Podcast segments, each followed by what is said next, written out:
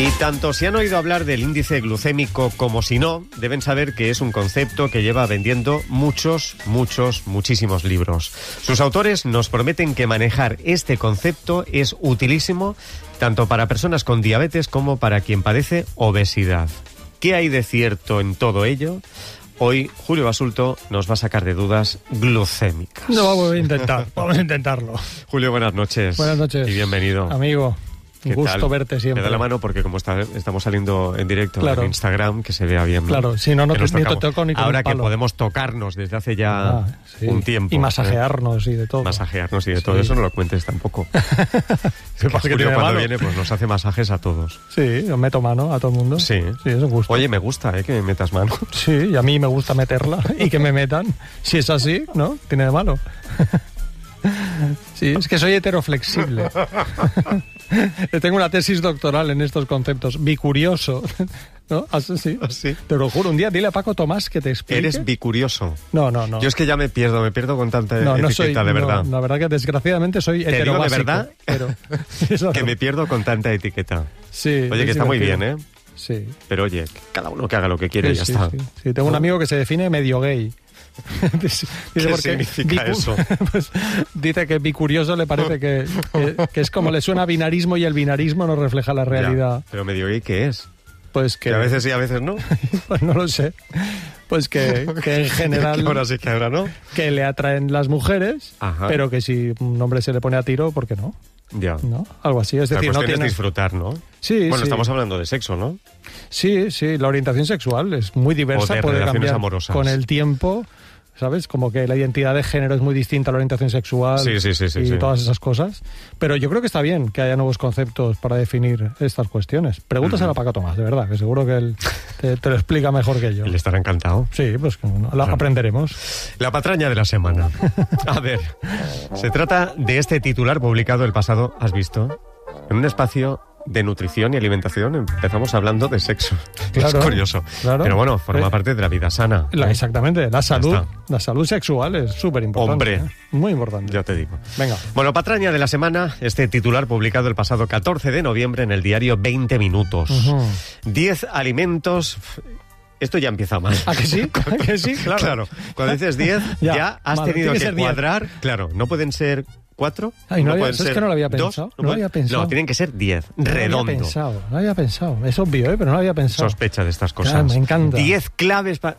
Ay, ¿por qué no 9 y 11? ¿no? Claro, porque no son 9. Eh, muy buena. Te has ¿eh? inventado alguna, seguro. Exacto, una escola Bueno, con total. calzador ahí. Claro, 10 Venga. alimentos que ayudan a prevenir la diabetes tipo 2, Ujú. una enfermedad que afecta a más de 5 millones de españoles. Cuéntanos. Claro.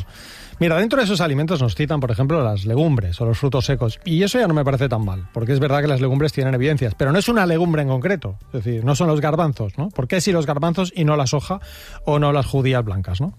Eh, pero bueno, con esos no me meto. Voy a citar unos cuantos, por ejemplo, la canela.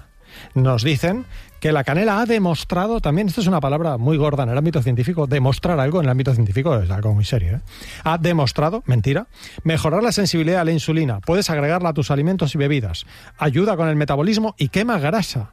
Ostras, tú, de verdad, qué fácil sería ponerse canela y adelgazar, ¿no? Con lo Pero- que me gusta a mí la canela. Desgraciado. Sí, a mí yo me la pongo. Y, y no le digo a la gente que no se la ponga. Otra cosa es que se tome pastillas de canela pensando que eso le va a curar. ¿no? Total, que en National Institutes of Health de Estados Unidos me he tomado la molestia de mirar a ver qué opina.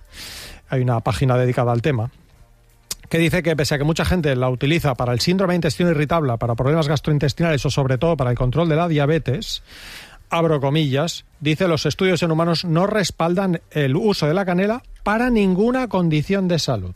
Y además añaden, la canela no debe usarse en lugar de la atención médica convencional y su uso no debe demorar la búsqueda de atención si se padecen problemas de salud. Esto es particularmente importante si se tiene diabetes. Empezamos, canela. Seguimos, pescado graso. Nos dice que el salmón, la trucha, el arenque, bla, bla, bla, bla, ayudan al control de la diabetes. Bien, sobre esta cuestión hay un metaanálisis que se publicó en 2020 en Critical Review of Food Science and Nutrition. Todos estos rollos que pego de, ¿sabes? Que decidí cierto día no, no citar toda la revista y los autores, sino que lo pongo en Sí, mi lo- blog. de hecho lo hemos hablado alguna vez. Sí, lo pongo en mi blog dentro de unos días cuando comparte este podcast y ahí tendrá la literatura. Bueno, la asociación, leo y traduzco, ¿vale?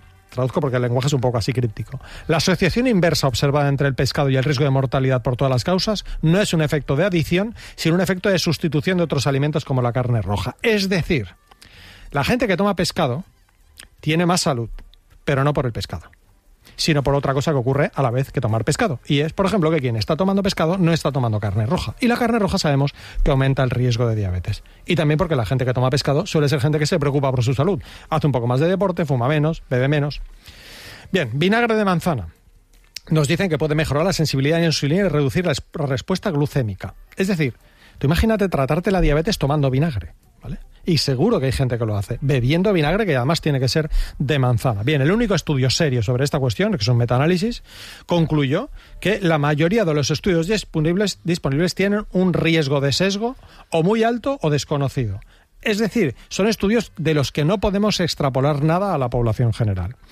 Pero sobre esta cuestión, lo mejor es leerse un artículo de Lucía Martínez, una nutricionista que hemos tenido aquí, por ejemplo, con su libro Vegetarianos con más ciencia, ¿no? Y tituló en El País, en la sección de Ciencia del País, titulada Materia, tituló su artículo así, Efecto vinagre. No, no es el milagro para controlar el azúcar en sangre. Búsquenlo en Internet y léanselo, que es maravilloso. Luego nos hablan de las especias, como el perejil, el jengibre, el ajo, etcétera, etcétera. Nada de eso es verdad. Fin de la patraña. La buena noticia nutricional de la semana. Venga. De la investigación actualización de recomendaciones nutricionales en el tratamiento de la diabetes tipo 2, publicada por Natalie Esser y Nicolas Paquot en agosto de este año en una publicación científica denominada Revista Médica Suiza. Cuéntanos. Ah, ¿no lo lees en francés? No, pienso. Te he puesto la trampa. Revue Médical Suisse. Bravo. Yo soy incapaz. ¿no? Yo estudié francés en, me lo he inventado, ¿eh? en el FPS que hice hace es que, no antes se llamaba FP. Hice dos años de francés. y no soy capaz de pronunciar nada en francés, tío. O sea, que ya no lo intento. Bueno, total, que nos dice que en personas con diabetes tipo... No es una sorpresa, ¿eh? Pero es una buena noticia, brevemente. Nos dice que es importante que las personas con diabetes tipo 2 consuman alimentos vegetales mínimamente procesados, como cereales integrales, verduras, frutas enteras y legumbres, y que reduzcan el consumo de carnes rojas y procesadas, sal y bebidas azucaradas. Bien, he pasado como de pasada, pero quiero insistir en ello frutas enteras. Una persona con diabetes tipo 2, tipo 1, gestacional, conviene que tome fruta y conviene que tome fruta entera, no en forma de zumo. Y eso es útil para el control de la diabetes. Lo digo porque, como tú sabes, mucha gente nos llama preguntándonos, tengo diabetes, no puedo tomar fruta, ¿verdad? No, no es que no es que no pueda, es que conviene que tome fruta. Nada más. Recuerdo los teléfonos 900-630-630 y 900-137-137. Dudas, preguntas, sugerencias sobre alimentación y nutrición con Julio Asulto sobre los asuntos que ustedes quieran, pero también lo que tratemos esta noche. Por, si acaso alguien nos está viendo en Instagram, eh, me, estoy viendo yo aquí mismo delante. Y seguro que me, ven que le hablo a Carlas y también le hablo como a la pared. No, no estoy hablando a la pared. aquí no se ve, pero estoy hablando a Rouget, a Paula y a Aitor y, a mi hijo Oliver, que también está por ahí, que me ha venido a acompañar. Entonces, que no se piense que estoy hablando Somos un montón de gente Somos aquí. una cantidad de gente. ¿Visto? Venga, adelante, vamos. Bueno, 900-630-630 y 900-137-137.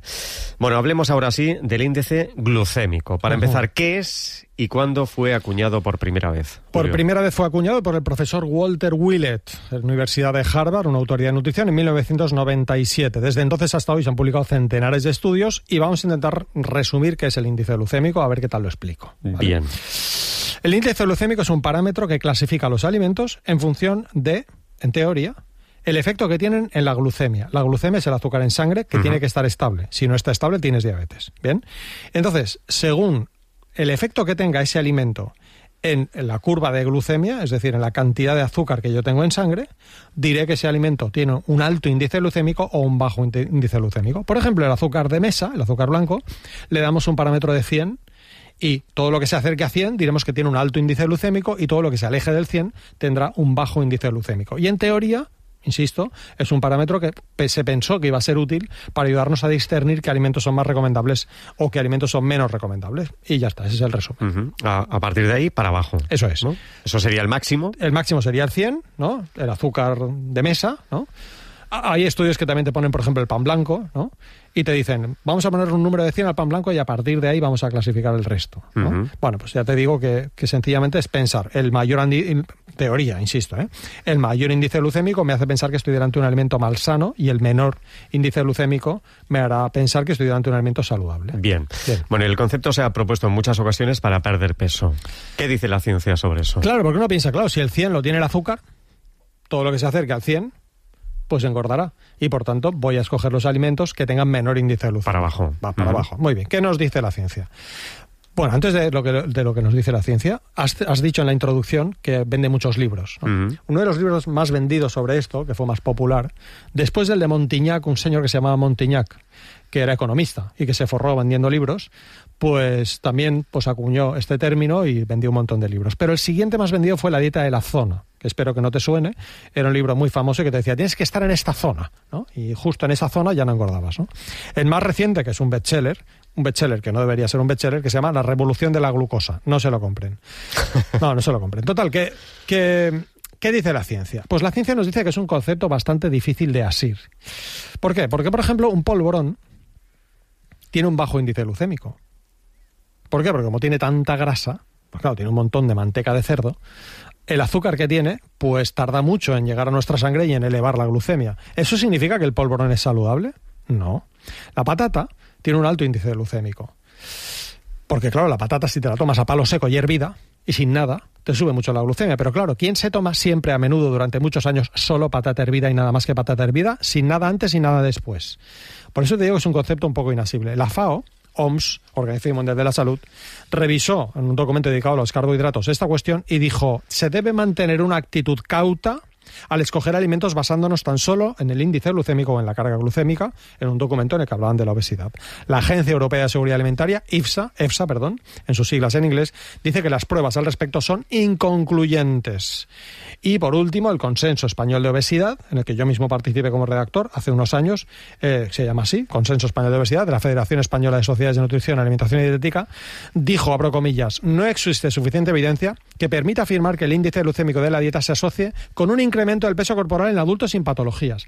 Es decir, la teoría, Carlas, era muy bonita, pero luego al extrapolarla al mundo real, por ejemplo, yo esta noche he cenado, que he cenado, hemos cenado Oliver María y yo, y Víctor, en casa de Ana, la mediana, hemos cenado arroz integral con salsa de tomate, con un sofrito y con lentejas y con pan integral. El arroz, uno puede pensar, claro, el arroz tiene un alto índice glucémico, ya, pero es que no me lo he comido solo. Además le he puesto aceite de oliva. ¿Cómo calculo yo el índice glucémico, Carlas, de esto? Que, que contrato un nutricionista a mi lado, claro, para que me calcule el índice glucémico de la dieta. ¿No es un poco jeroglífico? No, bien. Mm. Eso es todo. Eso es lo que dice la Hay ciencia. datos científicos más recientes, ¿no? Claro, porque todos estos- datos que he citado son de 2010, 2011, 2012, incluso el consenso este de obesidad. Pues 2023, Cochrane. Cochrane es como el buque insignia de la medicina basada en la evidencia. Ha revisado de forma sistemática 10 estudios que han seguido a 1.210 personas para concluir que no hay pruebas que nos hagan pensar que el índice glucémico sea útil para el tratamiento o para la prevención de la obesidad. ¿Qué ocurre? Pues que la regulación de la ingesta energética en el control del peso corporal es un asunto muy complejo y por lo tanto es absurdo pretender, y más complicado de lo que parece, pretender que este solo concepto evalúe el índice glucémico de su dieta se vaya a traducir en pérdidas sostenidas del peso corporal en población general. Yo creo que tiene más sentido evaluar la calidad de los alimentos que consumimos.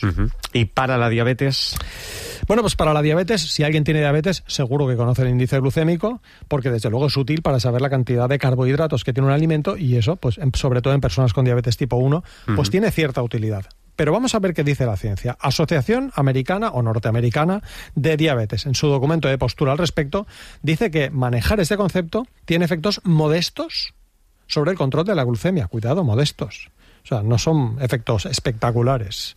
Más taxativa es la Asociación Norteamericana de Dietética. Es decir, hemos visto la de diabetes, vamos a ver qué dice la Asociación Norteamericana de Dietética, que nos dijo a los dietistas nutricionistas que las pruebas científicas al respecto son conflictivas.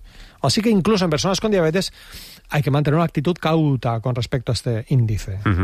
Y para otras condiciones médicas como la enfermedad cardiovascular. Pues ¿qué? tenemos otra revisión Cochrane, publicada en 2017 por Christine Clark y colaboradores, que vieron que no hay pruebas de que una dieta con bajo índice glucémico es decir, la que está lejos del 100, sea beneficiosa para enfermedades cardiovasculares, no hay pruebas de que controlen los lípidos sanguíneos o la presión sanguínea. En resumen, Julio Basulto. Pues yo creo que este índice glucémico fomenta la llamada carbofobia que mucha gente tiene, sobre todo los que hemos visitado pacientes, o Olga, mi pareja en su caso, que visita muchos pacientes, oye, casi todos, Carlas, dicen, yo ya lo hago bien, yo no tomo carbohidratos. Y esto es bastante ¿Y absurdo. rascas un poquito? Claro. No, no es que rasques, es que los carbohidratos no son malos. Una vez comentamos tú y yo que de igual manera que no todas las montañas son peligrosas, no todos los carbohidratos son peligrosos. Es decir, el Himalaya seguramente es peligroso y es una montaña. Pero la montañita que tengo yo al lado de mi casa, que no, que tiene una pendiente pues nada pronunciada, esa no es peligrosa. Hay carbohidratos que son peligrosos, el azúcar.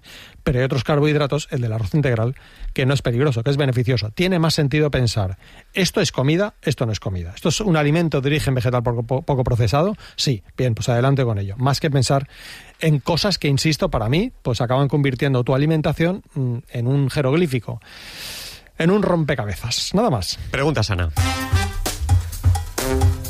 Planteábamos la semana pasada lo siguiente. ¿Cuáles son las llamadas 4 Ps del marketing y qué relación guardan con la obesidad? Julio. Pues son producto, precio, punto de venta y promoción. ¿Cómo es el producto? ¿Está bueno? ¿Está diseñado para que sea irresistible? ¿Cuál es su precio? ¿Es muy barato? Es más probable que lo compres. Punto de venta. ¿Está muy cerca de tu casa? ¿Lo tienes en una máquina de vending justo al lado de donde trabajas? Y promoción. ¿Tiene un marketing bien diseñado por gente muy inteligente? Todo eso está diseñado para que tú comas más y por lo tanto contribuye claramente al riesgo de obesidad. Adolfo, del barrio Salas, de Renedo de Piélagos, en Cantabria, es el ganador del libro Alimentación Vegetariana en la Infancia, escrito por María Blanquer, María Manera, Pepe Serrano y Julio Basulto. Lo publica de bolsillo. Adolfo, del barrio Salas, es el ganador esta semana. ¿Qué preguntas hoy? Pues en la página web, muy recomendable, elactancia.org, repito, elactancia.org, ¿es seguro tomar kombucha durante la lactancia? El documento donde lo indican se titula ¿Kombucha y lactancia materna son compatibles? Según el documento Kombucha y lactancia materna son compatibles, publicado en la página web elactancia.org, ¿es seguro tomar kombucha durante la lactancia? Si quieren contestar, gente despierta rtv.es, gente despierta rtv.es y en juego esta semana un ejemplar del libro Come mierda, no comas mejor, deja de comer peor, escrito por Julio Asulto, publicado por Vergara, la editorial Vergara. ¿Charlamos con los despiertos? Amén. Vamos a ello.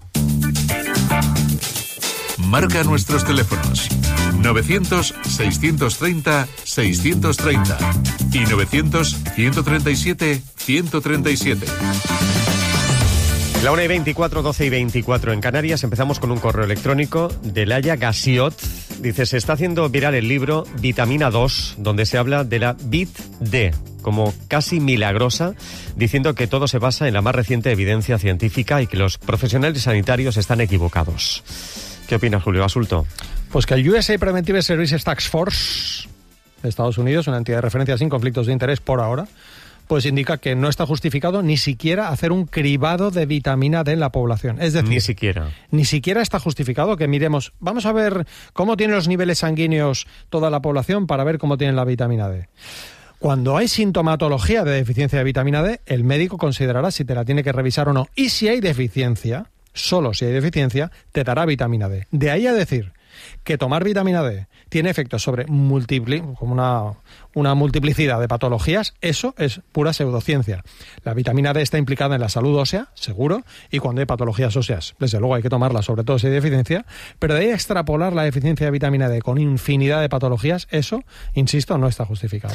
Agustín Madrid, buenas noches. Hola, buenas noches. Mira, el otro día estoy escuchando la presentación de un libro que se titula El mejor pan del mundo y el autor decía que el pan que realmente tiene un pico luz, eh, glucémico muy alto es el pan industrial. Dice que su, según su versión el pan que se, está- se hace con levaduras naturales pues la levadura se come en el azúcar y no produce ese ese pico de, de vamos de, de, de azúcar, ¿no? Entonces quería a ver la opinión del experto que cree si, si efectivamente ese ese criterio tiene eh, se- o sea, está fun- está fundado o es un- otro otro más de los los múltiples bulos que se encuentran. Sí, para mí es más bulo que otra cosa. Y gracias, Agustín, por la pregunta. Eh, lo que tenemos que mirar en el pan es si es integral. Eh, y ya está. Es decir, so- bueno, mejor sí sin sal, ¿no? Pero insisto, pensar en el índice glucémico, como hemos explicado hoy, lleva a más equívocos que no aciertos. Por tanto, yo creo que tiene mucho más sentido, mm, sí, que si te gusta ese pan porque está bueno, adelante. ¿eh? Que tiene una fermentación larga y con levadura madre, me parece maravilloso. Pero no por sus propiedades nutricionales o por su supuesta capacidad de prevenir enfermedades crónicas. El pan integral ha demostrado disminuir el riesgo de cáncer colorectal de forma clara y es mucho mejor que sea sin sal. Y eso es lo que tenemos que enviar a la población. ¿Para qué? Para no que no tenga que hacer, pues no sé, 30 kilómetros para buscar un pan que supuestamente es muy saludable cuando los podría haber dedicado a otra cosa. No sé si respondo a la duda, Agustín. Eh, no, yo no me, no me responde del todo porque según la teoría de este hombre, la los panes que se hacen con fermentación natural, con levadura natural. Según él dice, no genera ese pico glu- glu- glucémico porque las levaduras se, se jalan en ese azúcar. Ya, ya. Entonces, es- entonces, bueno, pues lo quería preguntar porque en principio sí que tiene cierta lógica, porque efectivamente las levaduras son, son comilones de azúcar, pero claro, pues Ya, pero es que Ya, además es que el, el- el- el pan no tiene azúcar. O sea, tiene carbohidratos, No, bueno. pero no tiene azúcares libres, que son los peligrosos. Tiene carbohidratos complejos, tiene azúcares intrínsecos. Entonces ya, ya empieza mal la teoría, porque ¿qué azúcar se está comiendo? Porque es que el, el pan no es una fuente de azúcar, tiene carbohidratos complejos. Es lo que decíamos antes de las montañas, ¿no? Hay montañas peligrosas y montañas que no lo son. La montaña peligrosa en este caso sería el azúcar, que justamente el pan no tiene, ¿no? Y la no peligrosa, pues, pues serían los carbohidratos complejos, que son los que tiene el pan. Mejor si es integral. Agustín, muchas gracias por la llamada. vale. Gracias, buenas noches. Noelia Gil, también correo electrónico. ¿El extracto de AMLA, grosella india, puede reducir el colesterol y los triglicéridos? ¿Hay estudios al respecto, Julio? No y no. Ya está. No y no. No hay estudios No serios al y no respecto. puede reducir. Y, no, no se fíe de ese producto para reducir su colesterol, por favor. Estupendo. Guadalupe, Valencia, buenas noches. Hola, Carla, guapo. buenas noches. Aquí está la Guadalupe molestando. Nada, nada. un No placer. molesta en absoluto, Guadalupe. Pero, eh, al doctor eh, puede... No es doctor, es nutricionista, pero adelante, sí. eh, no, no, eh, preguntarle si los zumos con, eh, que dicen no azúcar, Ujú. pueden matar a una persona diabética.